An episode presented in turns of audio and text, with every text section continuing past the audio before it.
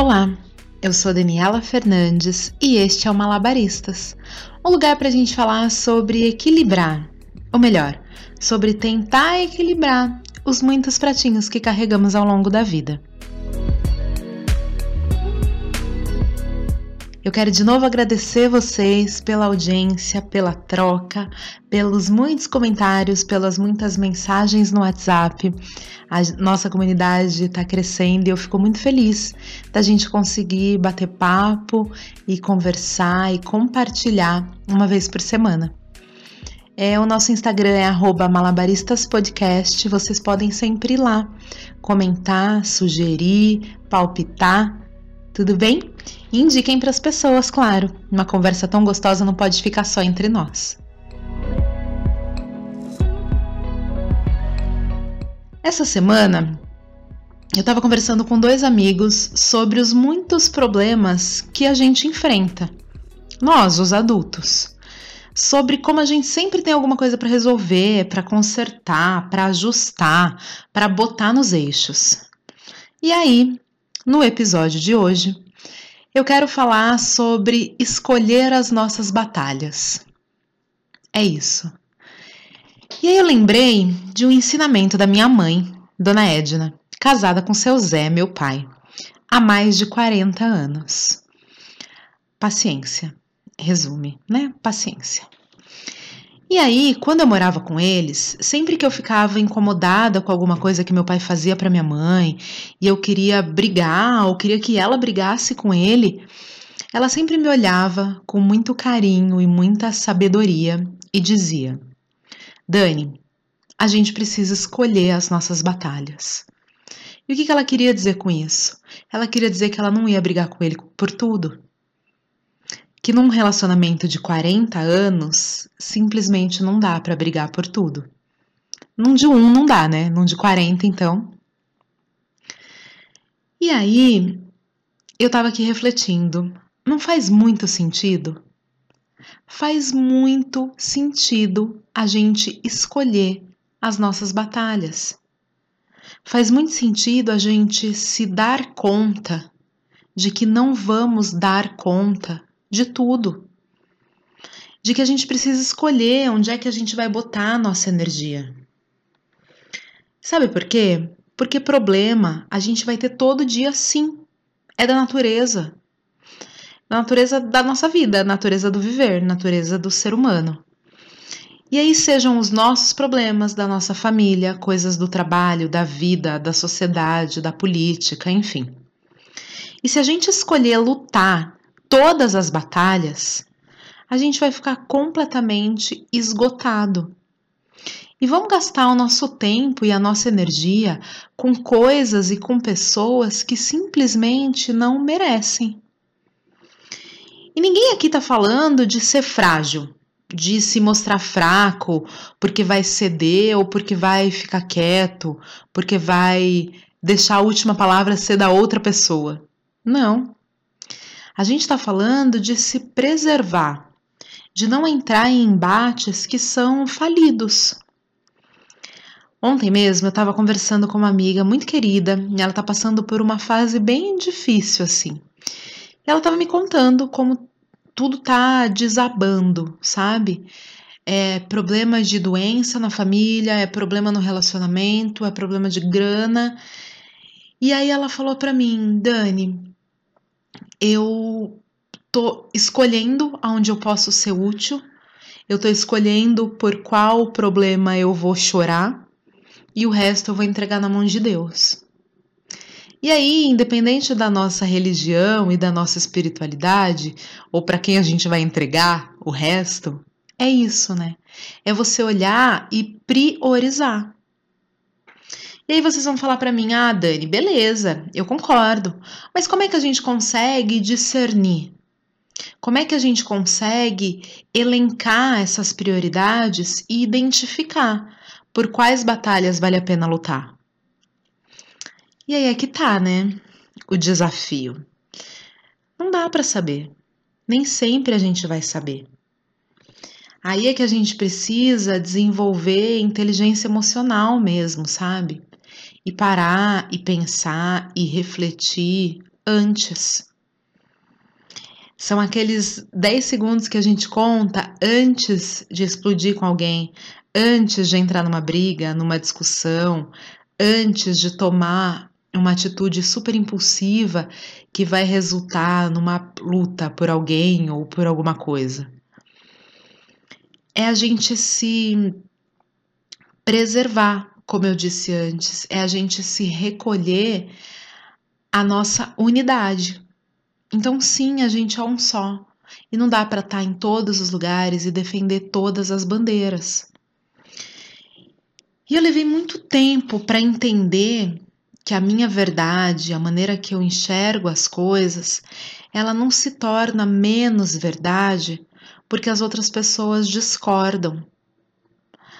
Eu demorei muito tempo para entender que eu podia ser eu e acreditar nas coisas que eu acredito, independente da aprovação das outras pessoas.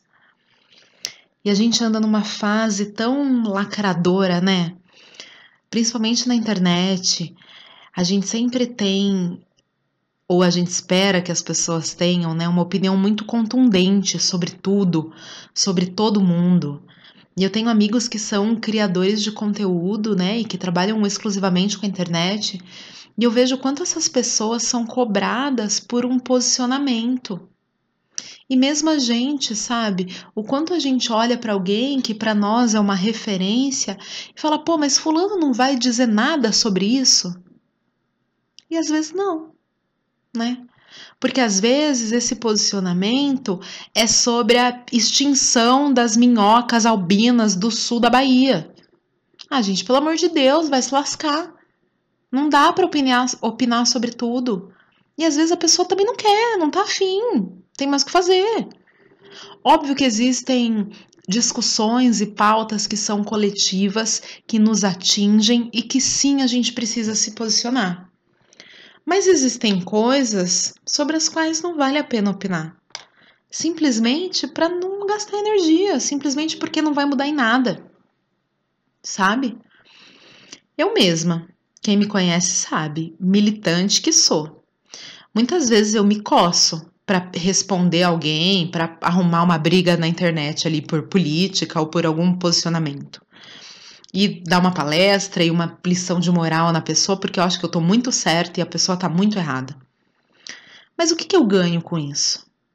Qual o sentido de tentar convencer alguém de uma coisa que a pessoa já está completamente convicta do contrário? Não faz sentido. Eu vou gastar minha energia e, na verdade, eu vou jogar a minha energia fora, porque aquela pessoa não vai absorver nada, sabe? E isso vale para tudo. Num relacionamento, por exemplo. Eu falo muito para minha irmã que ela é casada e eu falo, nega, vale a pena brigar pela toalha molhada em cima da cama? E não. É só um desgaste desnecessário, porque a pessoa pode passar, pegar a toalha e botar no varal. Óbvio, né, que todas as, as nuances do relacionamento, ah, não acontece todo dia, ah, foi só uma vez, tal. Mas às vezes é isso, a gente tá num dia difícil, já aconteceu tanta coisa, e a toalha molhada em cima da cama é o que vai explodir, sabe? É o estopim. E aí é nesse momento que a gente precisa segurar a nossa onda e falar, pô, não é essa a minha batalha. Não é isso que está tirando do meu eixo, sabe?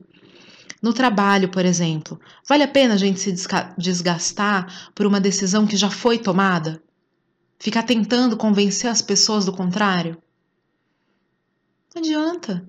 Vale a pena ficar pistola da vida por uma fechada no trânsito? Ou porque o iFood atrasou? Ou porque a internet caiu? Às vezes vale, mas na maioria das vezes não vale. Óbvio que você tem que reclamar e reivindicar os seus direitos e o serviço que você está pagando. Mas a que ponto isso te tira do eixo, sabe?